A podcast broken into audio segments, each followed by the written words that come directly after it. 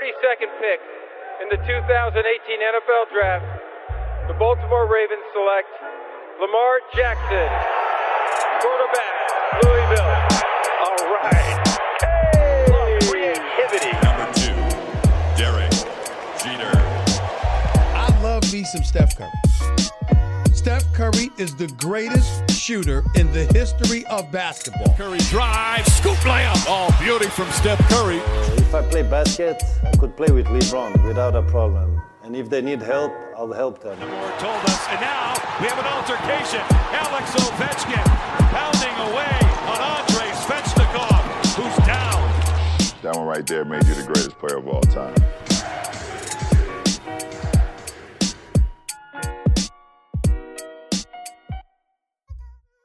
La hype des finales NBA, c'est maintenant. On va revenir sur le game 3 et 4, euh, des games euh, sensiblement différents. La réaction de Miami dans le game 3, 115-104.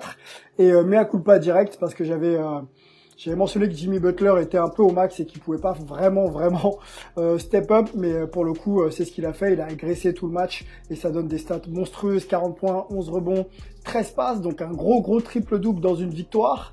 Euh, et des Lakers un petit peu cata dans la gestion du jeu euh, et beaucoup de pertes de balles notamment pour LeBron. Game 4, euh, les Lakers se sont réveillés dans un match digne de finale NBA, on peut le dire, 102-96 avec un LeBron euh, concerné et, beaucoup moins de beaucoup moins de pertes de balles pour euh, pour lui. On, va en reparler avec une team un petit peu réduite. On a on a Angelo euh, qui est pris à, d'autres activités. hein. Vous l'avez de toute façon sur Insta et sur les les live qu'il fait après chaque match. Donc vous l'aurez encore pour le game 4. Ne vous inquiétez pas, mais on a toujours avec nous notre gars de San Francisco, Melvin Carsanti. Salut Melvin. Salut, salut, comment ça va? Ça va bien, ça va bien, on, s'éclate là, hein. on a un Game 4 là euh, qui a été plutôt euh, plutôt euh, bien enlevé et ça fait bien plaisir. Euh, on est en finale NBA et c'est cool. Antoine Bancharel, New Yorker comme j'aime bien l'appeler, un fidèle au poste. Comment vas-tu? Salut, salut. Bah, ça va, hein. finalement, c'est bon. On n'a pas eu un sweep en moins d'une semaine sur les finales. Donc, euh, c'est déjà ça, même si, bon, avec hier soir, on se dit que l'affaire est quand même euh, à peu près pliée côté Lakers. Quoi. Ouais ouais, on, on va essayer d'en dé- d'en débattre pardon un petit peu. Je vois un peu d'espoir. Moi je vois un peu d'espoir. Euh, on l'a pas précisé mais euh, Bam était pas là donc dans le dans le game euh, 3 hein, touché euh, on sait tous que c'était à l'épaule, mais c'est finalement au cou. Il est revenu dans le game 4, il était plutôt en jambes, les stats euh, sont plutôt bonnes.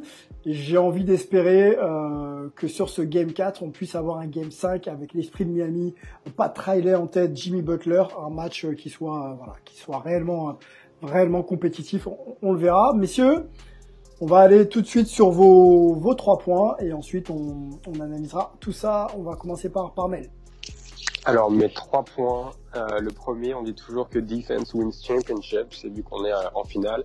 Je voulais parler des ajustements défensifs de Miami euh, sur le game 3 et des Lakers euh, sur le match d'hier soir. Mhm. Et après, je voulais parler de rigueur et d'exécution parce que j'ai vu trop de petites erreurs euh, qui ont vraiment coûté à Miami euh, sur le match d'hier. Et enfin, euh, le facteur X qui est pour moi l'adresse longue distance euh, et on a un avantage pour les Lakers, ce qui est assez surprenant vu le vu le profil des deux équipes. Donc je voulais juste parler de ça vite fait. Ouais, j'aime bien ton dernier point parce que hum, il a été quand même pointé du doigt sur le game 4, euh, game 3 pardon, peut-être un- une appétence un petit peu trop élevée à tirer à 3 points pour les Lakers.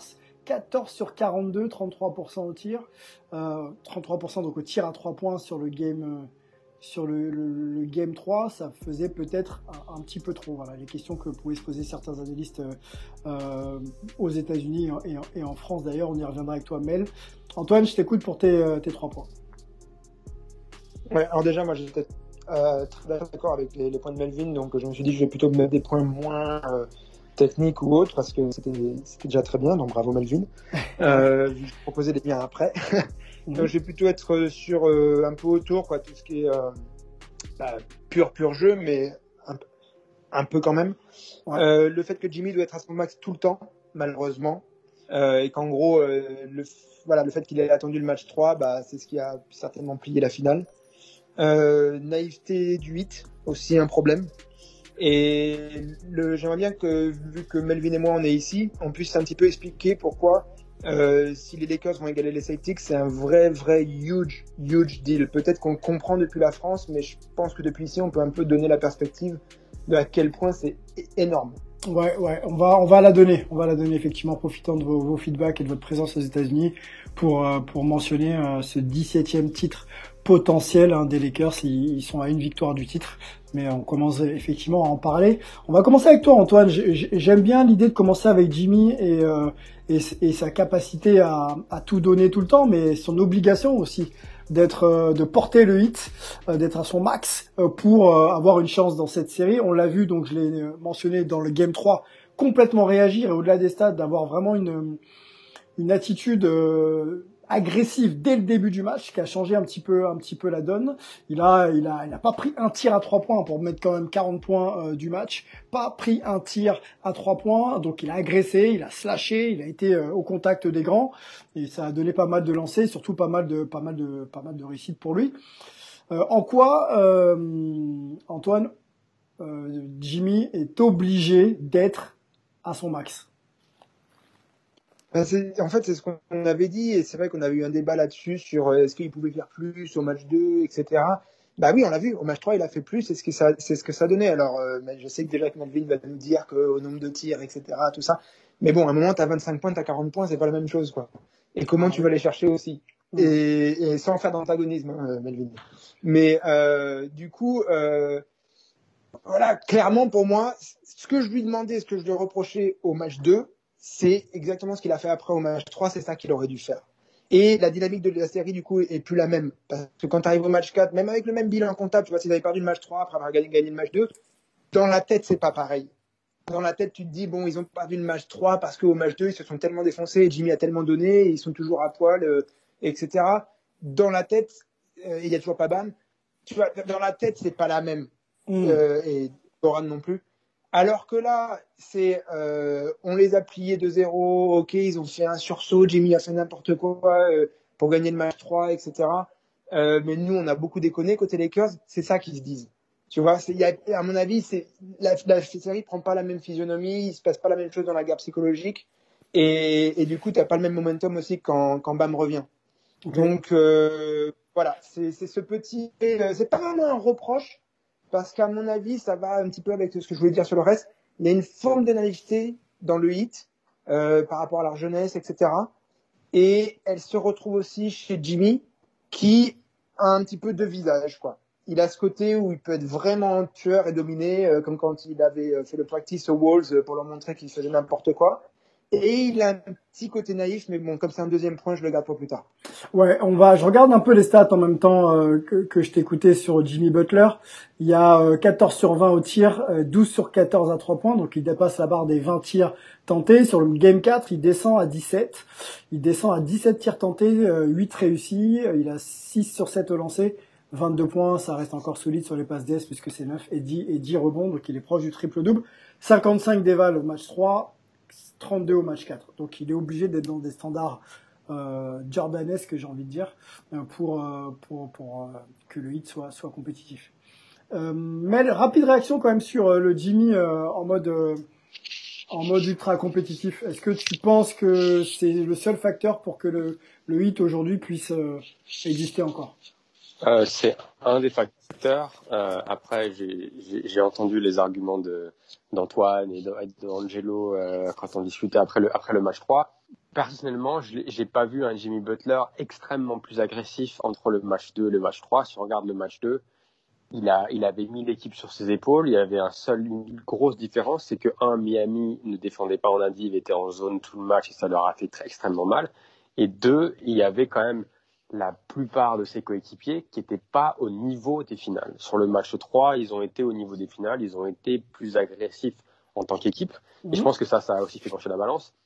Et dernier argument, on a quand même vu une équipe des Lakers qui est un peu arrivée euh, la fleur au fusil dans le match 3 en menant de 0 Tu joues face à une équipe qui manque toujours euh, Bam et, et Doran. Je pense que ça, ça a quand même, ça a quand même aussi joué.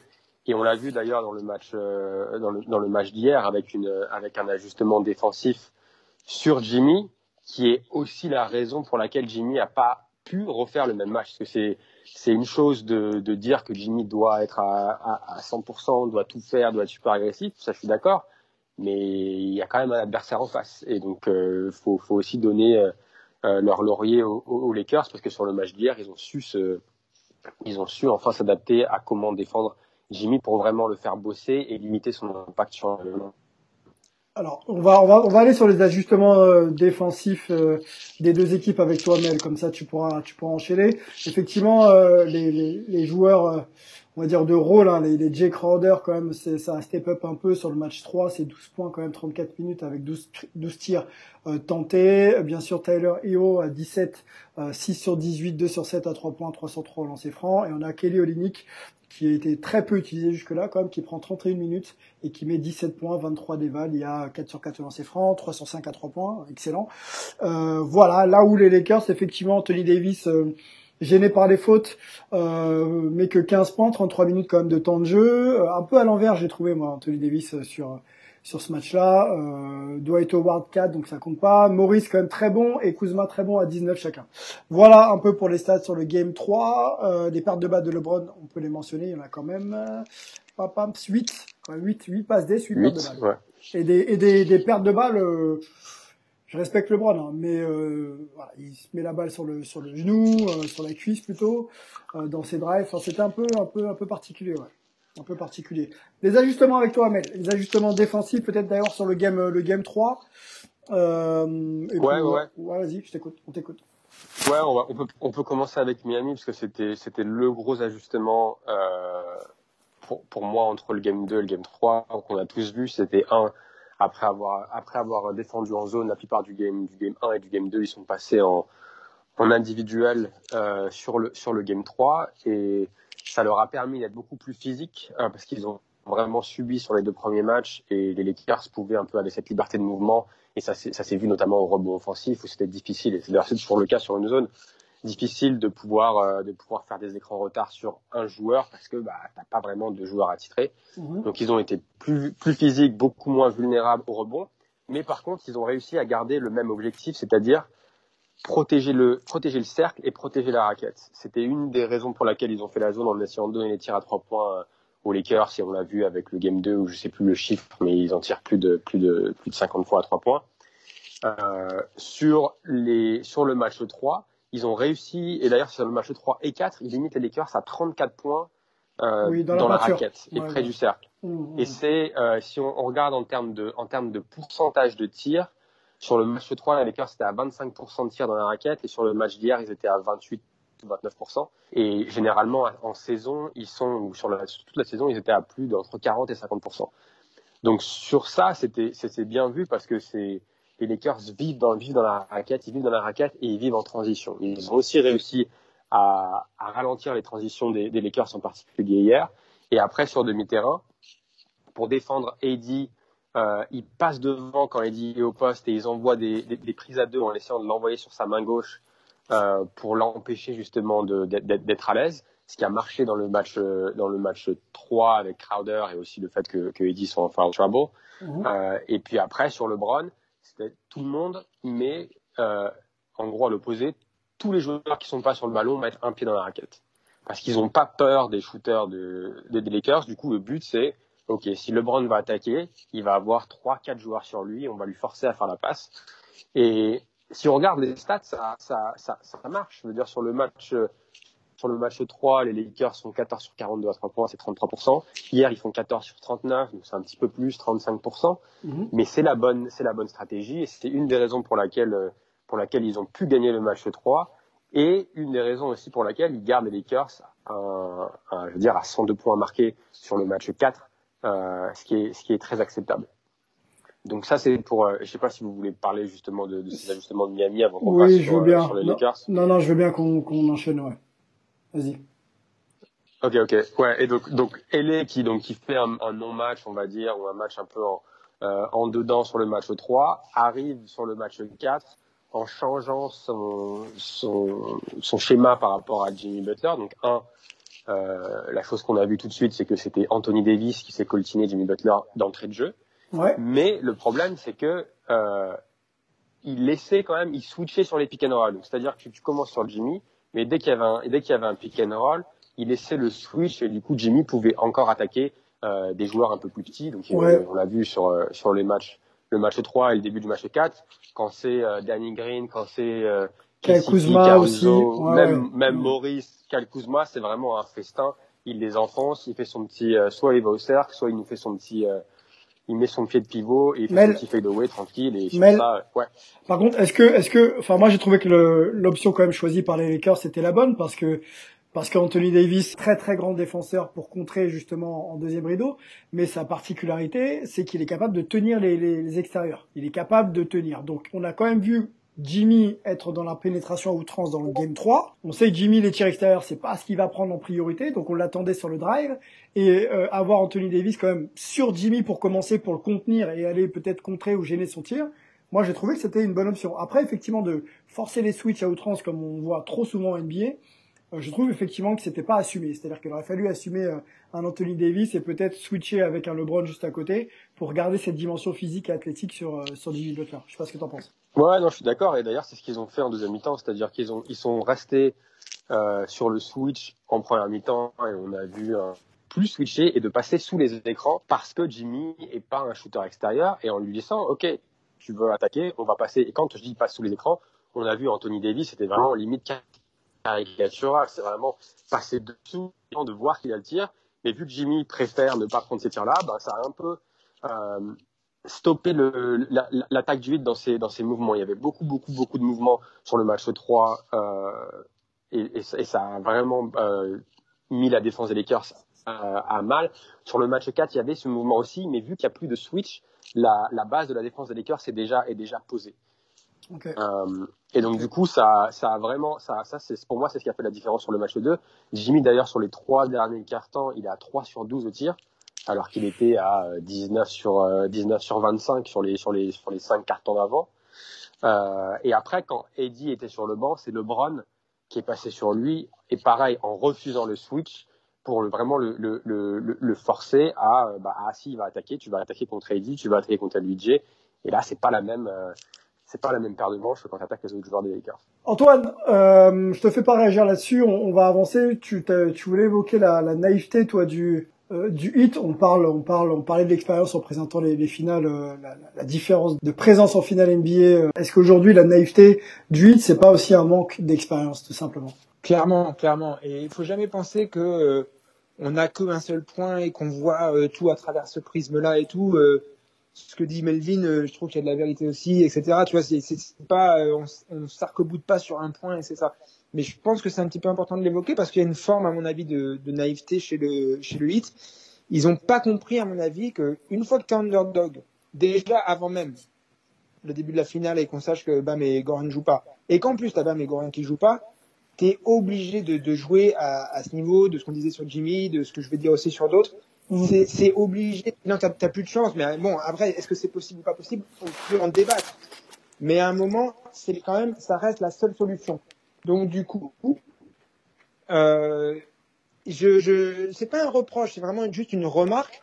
Il y a une forme de naïveté. Quand Jimmy part en double pas avec LeBron dans le dos et que il cherche pas à prendre le contact épaule, qu'il se dit je vais le faire tranquille. Même sur sa tête, on le voit, il a pas une tête euh, un peu féroce et tout quoi. Il est un petit peu, il part euh, pas non plus nonchalant. Je vais pas aller jusque là. Faut Mm. pas tomber dans la caricature. Mm. Mais il y a un manque de sens de l'urgence, comme on dit ici, etc. Il y a, il y a ces moments. Alors, est-ce que c'est aussi parce qu'il a tellement donné que c'est difficile et tout? Bien sûr, bien sûr, bien sûr. Mais ça reste impossible si t'as pas ça. Quand John Robinson Ouais. prend un 3 points tout le monde a vu venir et que de, euh, LeBron euh, a vu venir encore plus tôt parce que LeBron, on, voilà, on connaît ses qualités. À un moment, c'est de la naïveté, quoi. On sait qu'il va se faire euh, contrer ou prendre un tir Antoine. euh, disputé, qu'il est presque pas, pas jouable. Antoine, tout ça qui me. Alors, juste pour finir, ouais, qui m'énerve d'autant plus, enfin, qui m'énerve, qui me, qui m'agite d'autant plus ouais, que c'est pas le cas du côté des Lakers. Les, les joueurs qui font un petit peu cette finale, finalement, c'est pas tellement Anthony Davis et LeBron. Parce que quand LeBron n'est pas sur le terrain, le, les Lakers sont quand même à plus 13. Et quand Anthony Davis n'est pas sur le terrain, les Lakers sont, euh, sont à zéro. D'accord? Ça pas vraiment une, ils sont pas en, en négatif quand Anthony Davis n'est pas sur le terrain. Et ils sont carrément positifs quand LeBron n'est pas sur le terrain. Donc c'est quand même les seconds couteaux qui, qui jouent beaucoup. Et donc, c'est pas que il manque des grands joueurs au hit, etc. C'est aussi que les seconds couteaux n'y sont pas. Euh, et on le sentait venir. Il y a une forme de jeunesse, ça participe à la naïveté, etc. Euh, Caruso, il est jeune, mais il est au niveau. Rondo, il est jeune, il est au niveau. Marquis, euh, pardon, Rondo, il est pas, il est pas jeune, mais il est absolument au niveau. Euh, Marquis Morris, même Dwight Howard, ils contribuent vraiment. Et Antoine, c'est les joueurs les moins bien payés de tout le monde. Antoine, j'ai mentionné euh, l'inexpérience du 8. Il y a quand même des joueurs expérimentés, la personne de Goran Dragic, qui est euh, un meneur euh, sur sa fin de carrière qui est devenu plus créateur que scoreur. Au début, il, il scorait beaucoup, il était très dans dans le slash et dans le la prise d'intervalle. Euh, la naïveté aussi dont on fait mention là ensemble, est-ce qu'elle n'est pas liée aussi à un manque de création de, de quand tu as pu Goran Dragic avec toute l'expérience qu'il a acquise sur tous les terrains du monde Eh ben oui, oui, la, la, la, lecture se fait un petit peu plus euh, prévisible de la part de la défense des, des Lakers. Donc est-ce que tu vois cette naïveté, elle n'est pas liée aussi à un manque d'expérience Je reviens encore à ma, question et, et, qui se justifie par l'absence de joueurs cadres comme euh, Goran. Mais mais en même temps, le contrepoint et il n'y a pas de grande vérité, d'accord? Il n'y a que des nuances. Ouais. Le, contrepoint, est-ce que c'est pas aussi ça la meilleure expérience pour en, euh, la, le meilleur scène pour en acquérir de l'expérience? Je veux dire, si, si, à un moment tu peux pas rise to the occasion quand tu as tes gros cadres qui sont pas là et que tu es au bord de, de, de, de, gagner un titre, quoi, tu es en train de jouer, jouer une finale, tu te dois de te dépasser et on voit des joueurs qui ne se dépassent pas tous ou qui le font que alternativement. Euh, c'est, mais c'est pas grave, c'est un reproche. Peut-être qu'ils sont pas capables, mais il faut quand même le pointer. On ne va, on va pas le cacher. Oui, bien sûr. voilà, il, faut le dire. Après, la critique est pas toujours euh, une destruction, quoi. Après, aujourd'hui, il y a, y a peut-être des joueurs qui dont la tête touche un petit peu le plafond, hein, tout simplement. Je pense que peut-être que l'événement et le niveau euh, requis pour espérer euh, gagner des matchs en finale NBA est un peu trop élevé aujourd'hui. On mentionnait Kendrick Nunn qui est quand même rookie. Hein. Euh, voilà, peut-être que pour lui aujourd'hui c'est pas c'est pas ça c'est pas sa cour, quoi, simplement. Hein. Et après, euh, comme tu le dis, on, on fustige pas les joueurs, tout le monde peut progresser et apprendre justement hein, pour pouvoir revenir un petit peu, un petit peu euh, plus fort. Mel, on va aller sur ton point. Euh, Antoine, je te redonnerai la main bien sûr hein, sur sur la rivalité Lakers-Celtics et sur l'idée que les, Lakers puissent égaler les Celtics au nombre de titres NBA gagnés. Euh, Melvin, tu voulais toi évoquer justement les petites erreurs y a peut-être une expérience que l'on évoquait là dans le Game 4 euh, et là le manque de rigueur aussi de, de Miami pour espérer euh, être plus compétitif. Ouais, et on peut et on, peut faire vite. Je pense que c'est un peu euh, comme comme comme disait euh, Antoine, il y a un peu de naïveté, il y a un peu de manque d'expérience. Je pense que là, après les deux après les deux premiers matchs, il y avait cette euh, on avait vraiment l'impression que la scène était trop trop grosse pour certains des joueurs, notamment les, les jeunes, que ce soit Tyler Hero, que ce soit Duncan Robinson, Kendrick Nunn. Et sur le match 3, ils sont ils ont un peu réussi à à inverser la tendance. Et je trouve que pour certains, en particulier, je pense à Tyler Hero, il est un peu dans l'excès inverse chez 4, c'est-à-dire sa sélection de tir euh, pendant tout le match. Alors il, il, flambe un petit peu sur le dernier carton, mais sa sélection de tir était vraiment horrible. Je veux dire, quand tu, remontes la balle, il y a le, le, t'as LeBron face à, à toi et tu essaies d'attaquer LeBron dans un coup. Non, pas, pas en finale NBA, pas quand toutes les possessions. Et c'est là où, je pense rigueur et exécution est vraiment important, parce que quand tu es en finale, toutes les possessions comptent. Je veux dire, le match se joue à, à deux possessions. Euh, et au final, pendant tout le match, ils ont fait des tout petites erreurs Mhm. euh, qui peuvent faire tourner le match. C'est-à-dire, par exemple, je me rappelle euh, fin de troisième quart-temps, quand euh, tu joues un peu trop vite ta dernière possession, tu as une faute de BAM au rebond offensif, t'envoies euh, Anthony Davis sur la ligne des lancers, sur la ligne des lancers francs, ça fait deux points. Après, surtout en quatrième quart-temps, tu as eu pas mal de... Euh, tu as une faute sur un tir à trois points de Kelly Olynyk, tu laisses quatre rebonds offensifs, tu as 12 lancers francs pour aller alors qu'ils avaient été tenus, ils avaient défendu sans faute jusque-là tu as une erreur défensive sur le. Donc c'est plein de petites choses qui, qui s'ajoutent les unes, les unes aux autres. Et au final ça, ça, ça, fait la différence. Et les Lakers ont été beaucoup moins euh, dans l'erreur après leur premier carton où ils perdent encore je crois 7 ou 8 ballons au premier carton. Et après quand LeBron euh, a pris un peu les choses en main euh, mm. en, en, deuxième mi-temps avec Anthony Davis. Et puis ça, ça, ça, ça un peu ça a fait basculer. Et je pense que Miami à mon avis Miami aurait dû perdre de plus ce match mais ils ont trouvé des tirs de folie euh, pendant toute ta en tête en premier, c'est le tir avec la planche, où à chaque fois, tu avais les Lakers qui partaient à 7-8 points, mais ça revenait à 2-3 points, et c'était, ça faisait un petit, un petit peu un yo-yo, mm. et on avait du mal à voir comment Miami allait pouvoir passer le, passer le cap. Quoi.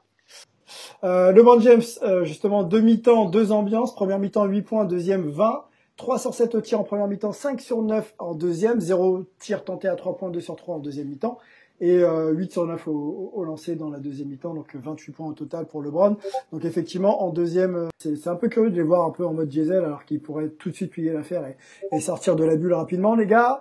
Euh, on va on va se poser deux questions. Euh, enfin, je vais les garder d'ailleurs à la, à, la, à, la, à la fin de pod commencer à y réfléchir maintenant. La première, c'est est-ce que le momentum a changé pour le titre de MVP euh, des, de, des, Lakers, si jamais il venait à être champion, entre AD et, et LeBron. Euh, euh, euh, et puis la deuxième question qui viendra, qui est en fait la première, c'est est-ce qu'on a une finale NBA quoi? Est-ce qu'on peut espérer un, game 5 Réfléchissez à tout ça. Je veux une réponse simple et, synthétique. On va revenir avec toi Antoine sur euh, la probable victoire des Lakers. Ils sont à un match, à un match euh, de, prendre leur 17e titre de l'histoire de la franchise à égalité avec les Celtics.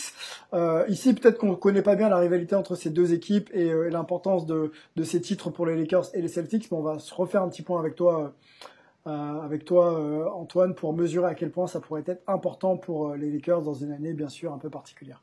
Ouais, je, pense qu'on on se rend quand même un petit peu compte, mais je, voudrais juste pouvoir profiter de mon expérience pour un petit peu le, décrire. Euh, parce que, bah, en tout cas, moi, quand j'ai grandi en France, en NBA, je me disais, ah, les Lakers et les Celtics, voilà, c'est les deux grandes franchises. La rivalité qu'il y a eu pendant les 80s, ça égalise un petit peu le truc. Le fait qu'ils se soient retrouvés en finale en 2008 et après 2010. Euh, euh, voilà, on, a un petit peu au départ, on pense on a un petit peu ce feeling que euh, voilà, en plus le bilan comptable est quasi le même. Mais en fait, aux États-Unis où la victoire est tellement importante, et j'en fais pas l'avocat de, de, cette culture-là, mais c'est quand même très présent quand on vit ici. Euh, c'est pas du tout pareil. Certes, les, les, les Lakers sont vu à un niveau qui est quasiment celui des Celtics, mais le bilan comptable n'étant pas le même, ils peuvent pas prétendre être la même chose. Clairement. Euh, donc, quand, quand tu vas euh, au Boston, euh, enfin, qui est maintenant le, le TD euh, Garden, mais bon, on sait tous que c'est le Boston Garden, mmh. cette présence des bannières, même si en face il y a celle des Bruins, etc. et tout, la présence de la bannière des, des Celtics, des 17, plus les, ma les maillots retirés, d'ailleurs, d'ailleurs, c'est même pas des maillots, j'en ai tellement que c'est des numéros, euh, à plusieurs sur euh, une bannière. C'est vraiment, vraiment un truc. Ils l'ont reproduit dans leur, dans leur centre d'entraînement aussi, tout neuf, là, à peu près une demi-heure de la salle. Mmh. Euh, J'oublie le nom, mais c'est un coin euh, genre Watam, un, un, petit peu comme ça. Ils ont reproduit ça. Parce qu'ils savent l'importance que ça Quand Doc Rivers justement veut fédérer avec l'arrivée de, de, de, Garnett et Allen, euh, il, il, a, il, il, pousse à ça. Il fait mettre une, un projecteur sur l'espace vide à côté de la, de la, 16, euh, la 16e pour aller chercher la 17e. Okay. Il, y a, il y a tout un, toute une mythologie comme ça qui est très présente quand tu es à, donc aux Celtics et aussi même dans, en dehors, quand on compare Celtics et Lakers, on se dit toujours les Celtics, c'est quand même ceux qui en ont le plus, quoi. Même si les Lakers en ont gagné un peu plus. Donc pour toi, euh, Antoine, les années plus récentes. Antoine, euh, avoir 16 titres et 17, euh, c'est une question très simple. Mais vu des États-Unis et vu de la position des, des, des, ouais. des, des Celtics et des Lakers, c'est pas la même chose. C'est pas la même cour. Voilà, pour donner, pour donner une image euh, qui n'est jamais parfaite parce que ça n'existe pas les comparaisons parfaites. C'est un petit peu là si les Lakers gagnent, comme si le PSG avait gagné la Ligue des Champions par rapport à l'OM. Ah ouais. On est à peu près dans, dans ce genre de choses. Si vraiment on veut euh, rendre. En tout cas, moi, c'est comme ça que je le vois un petit peu pour l'instant. Je veux le creuser un peu plus justement dans les prochains jours en anticipant une victoire pour euh, voir faire parler un petit peu des gens autour de ça. Mmh. Mais euh, mon ressenti perso après l'expérience d'à peu près 10 ans ici, d'être allé euh, à LA, d'être allé à Boston, de continuer à parler à des joueurs, etc. Il y a quand même de ça, quoi. C'est certes les Lakers, c'est absolument mythique aussi, mais voilà, quoi, le jour où ils vont pouvoir dire on a autant de, de, de titres que vous, et si ils en gagnent une de plus, je te raconte même pas, ça, ça part dans des proportions qui sont, qui sont vraiment différentes. Quoi. Et, et, du point de vue de Boston, c'est aussi vécu comme euh, on les a laissés nous rattraper. Quoi. Mm -hmm. Il y, a une, il y a vraiment d'important derrière tout ça. Quoi. Bon, c'est le point de vue d'Europe. Il y a Mel qui écrit ça dans le chat. C'est c'est un Real Barça quoi. C'est une rivalité euh, aussi intense que ça dans le, dans le soccer euh, en Europe. Euh, on rajoute aussi que les Celtics sont pris entre 10 et 11 titres. Il hein. faudra qu'on soit plus précis la prochaine fois, mais voilà une dizaine de titres entre les années 50 et, 60. Hein. On se souvient de Bill Russell aussi, la légende des Celtics. 11, 11, titres en 13 saisons quand même pour Bill Russell, c'est quand même énorme. voilà un peu ce qu'on pouvait dire. Qu'on pouvait dire, pardon. Je vais un peu vite sur sur cette rivalité Lakers Celtics. C'est un peu dommage d'ailleurs. On aurait peut-être pu avoir justement euh, les Celtics euh, en finale NBA, ça aurait été euh, pour le storytelling très très propre. Allons sur le Game 5. Je corrige un petit peu ma, ma question, les gars, rapidement, en un point, en une phrase ou deux, les clés du Game 5 pour, pour Miami. Restons sur Miami pour que voilà la série puisse encore durer. Euh, Vas-y, vas-y. Ok, euh, bah, pour moi, c'était un des points que, que, que, je voulais aborder. Je pense que c'est à quel moment est-ce que, est-ce que Miami va pouvoir exploser à trois points sur cette finale ils ont toujours été en dedans et au final ils perdent cette, cette bataille du tir à trois points sur le, petit 3 sur quelle part Duncan Robinson et sur et, et, et l'empêche de, bah, de trouver ces tirs euh, ces tirs ouverts. Euh, mais j'ai envie de, de, de penser qu'à un moment donné la balance va quand même va quand même tourner et que euh, ces trois points ils doivent le sortir sur ce match 5 je pense qu'on va avoir un match à nouveau disputé parce que Miami n'est pas du style à, à, à baisser les bras. Ouais. Euh, mais un petit peu de plus d'adresse pour pouvoir euh, pour pouvoir aller chercher ce match pour, pour nous donner un match 6. Antoine, une idée, une un facteur. Je reste d'accord. Euh, je, je, reste d'accord. Un petit peu euh, ce qu'on a discuté aussi au, au début. Tu as le plan de jeu et après tu as l'exécution. Sur le plan de jeu, on est absolument d'accord. Sur l'exécution, c'est ce que je disais avant. Il faut qu'ils arrêtent d'avoir cette naïveté. Il faut qu'ils arrêtent d'avoir ces moments où ils sont un petit peu absents, où ils n'y arrivent pas. Euh, je ne sais pas si c'est possible, hein. mais la seule chance qu'ils ont, c'est ça. Par contre, il faut comme dire euh, facteur X. Si Goran rentre, ça change beaucoup de choses, hein, notamment sur les possibilités à trois points. C'est aussi parce que, euh, ben voilà, il a fait son, il a quand même son école. Euh, déjà, il a ses il a été au Star. Euh, et aussi, il a quand même fait son école sous Steve Nash. Voilà, il est capable d'aller euh, faire collapse une défense pour ressortir à trois points, euh, d'aller créer via son dribble un déséquilibre pour que du coup de l'attention un peu plus marqué. Il y, a, il y a beaucoup de choses qu'apporte Goran. Ça serait un vrai facteur X, à mon avis, qui pèserait, qui permettrait justement d'exécuter ce plan de jeu. Mais s'il n'y a pas Goran. Après, tout, dé, tout, dé, tout dépend de, même si, même s'il y a Goran, tout dépend de, quel Goran on a. Un Goran oui, compliqué, hein, compliqué les gars. La peau névrose, ça va, compliqué, ouais. la peau névrose et le manque de rythme, ouais, ça ne nous permettra pas d'avoir un Goran euh, au top, c'est clair. Et, bon, c'est s'il peut jouer, on sait qu'il y aura quelque chose. Voilà, et je, je pense qu'il est relativement malin pour pas y aller s'il peut pas. À mon avis, euh, d'ailleurs, euh, euh c'est la finale de, de l'Euro euh, quand il est vraiment gazé, oui. euh, alors qu'il a envie d'être sur le terrain, il fait pas, euh, il fait pas une, une, scène pour pouvoir rentrer, etc. Et tout. Il sait ce qui est bon pour l'équipe aussi. Donc, je pense pas qu'on aura un Goran qui débarquera incapable de le faire. S'il y va, c'est qu'il est capable. Mon avis, les gars, sur le Game 5 et les clés, tu parlais de plan de jeu, Antoine. Moi, je pense qu'il faut qu'il dépasse le plan de jeu. C'est-à-dire qu'aujourd'hui, il faut que les joueurs aillent sur le dépassement de fonction pour que voilà, ils puissent voilà, sur de l'euphorie, sur de la défense, euh, sur des ballons gagnés, sur des paniers faciles, euh, faire douter, faire douter, faire douter les Lakers jusqu'à ce que les Lakers peut-être addiquent ou alors perdent les armes à la main. Moi, je pense que voilà des, Duncan Robinson, bien sûr des Jimmy Butler, même des, euh, des André Godala. Hein, euh, on sait, euh, et tu l'as vu toi, Mel, André en finale avec les Warriors a toujours su faire des choses qu'on n'attendait pas trop, des tirs dans le corner à trois points, des balles, des balles volées dans les mains. Bon, ça c'est peut-être un peu plus sa spécialité, mais il faut aller un peu plus dans des choses où on est en mode Factor X, et donc il faut trouver plusieurs Factor X pour pouvoir exister, et faire durer, faire durer faire durer euh, la finale NBA. Les gars, on arrive à, à, à notre terme de, de, ce podcast. Il y a une question à laquelle il faut qu'on réponde.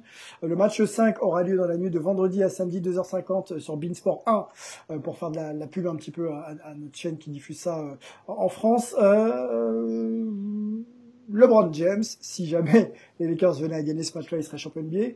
Est-ce que LeBron a pris l'ascendant sur Eddie pour être MVP Alors moi je pense qu'il faut pas oublier KCP quand même parce que KCP qui nous sort un, un gros gros match 1 MVP j'ai dit hein. match, un super MVP, début hein. de match un super début de match sur le match sur Ah, le match 4 Mel. et, les, et, les, et les- la Bandéry qui non, rigole, mais je voulais juste, faire une petite dédicace je voulais juste faire une petite dédicace à KCP parce qu'il il mérite il s'est fait il s'est fait critiquer depuis qu'il est aux Lakers donc il, il- il mérite parce que 15 il points est- sur le game il 4 est- à 6 il est là, sur quoi, 12. il fait il, il fait le taf hum, hum. Ok. voilà, il fait le taf. Mais pour répondre à ta question, pour répondre à ta question, euh, on l'avait déjà dit, je pense avant le match 2. Il y, a, il y aura malheureusement, il y aura pas de, à mon avis, il sera MVP unanime, même si euh, il fait un gros boulot en défense. Le fait qu'il soit passé au travers du match 3 et, et- et le fait que LeBron, c'est LeBron qui est vraiment réveillé les Lakers dans la deuxième, au début de deuxième mi-temps. Euh, pour moi, euh, ça restera, ça restera LeBron en MVP. Antoine, Ouais, je, je soutiens d'autant plus, il faut pas oublier les CP que moi-même, je, je cherchais dans les quatre joueurs là qui apportaient en plus. Euh, C'était évi- évi- évidemment KCP, c'est juste que lui, il n'a pas les trois autres. Euh, il a un assez beau contrat. Mais euh, même si c'est moindre que ce que d'autres ont touché, notamment Danny Green. Mais certes, il faut pas l'oublier le, le KCP. Et petit shout-out aussi à, à Pascal Gibanet qui disait euh, sur Twitter, euh, c'est KCP qui a montré à Eddie how it's done to plier le match euh, euh, sur euh, le dernier, euh, hier soir. ok. Euh, et clairement, euh, oui, ça- je l'avais dit d'ailleurs la dernière fois, ce sera LeBron, euh, à moins qu'il se pète ou à moins qu'il fasse que des, que des cagades sur euh, un, deux, trois pro- prochains matchs, mais ça sera LeBron. Euh, il s'en est d'ailleurs un petit peu assuré en protestant euh, sur le truc du MVP de la saison régulière, Mhm. alors que bon, il n'y avait pas vraiment de débat et qu'il l'a vu venir longtemps à l'avant. Euh, mais voilà. Par contre, je sais pas si ça sera unanime, notamment que ceux qui votent normalement, c'est des des journalistes qui sont présents au final. Donc là, en plus, ils sont dans la bulle.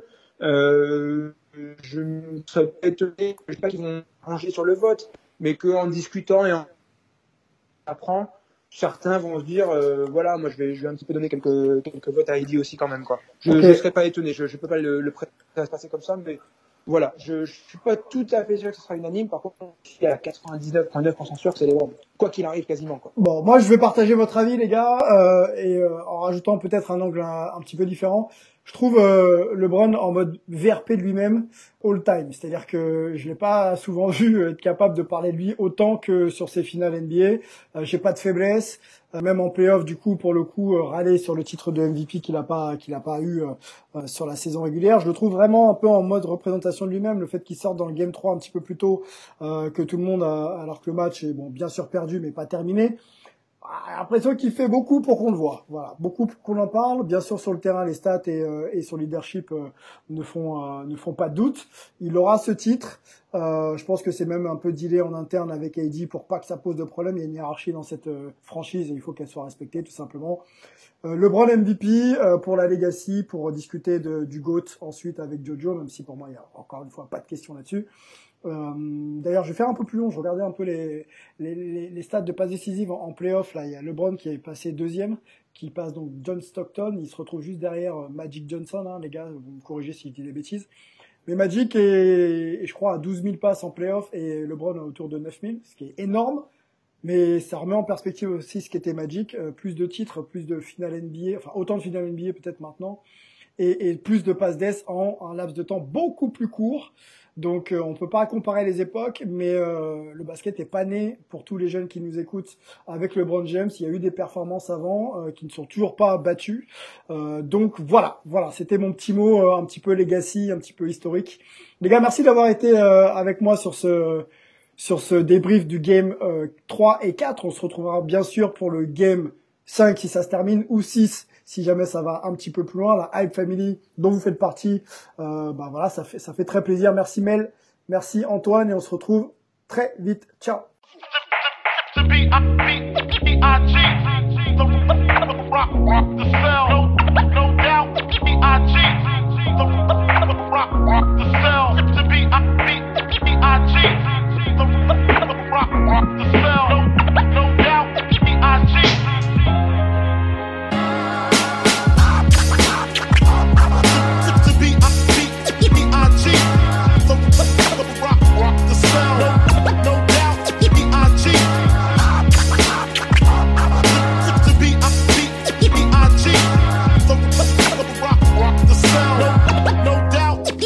cheat.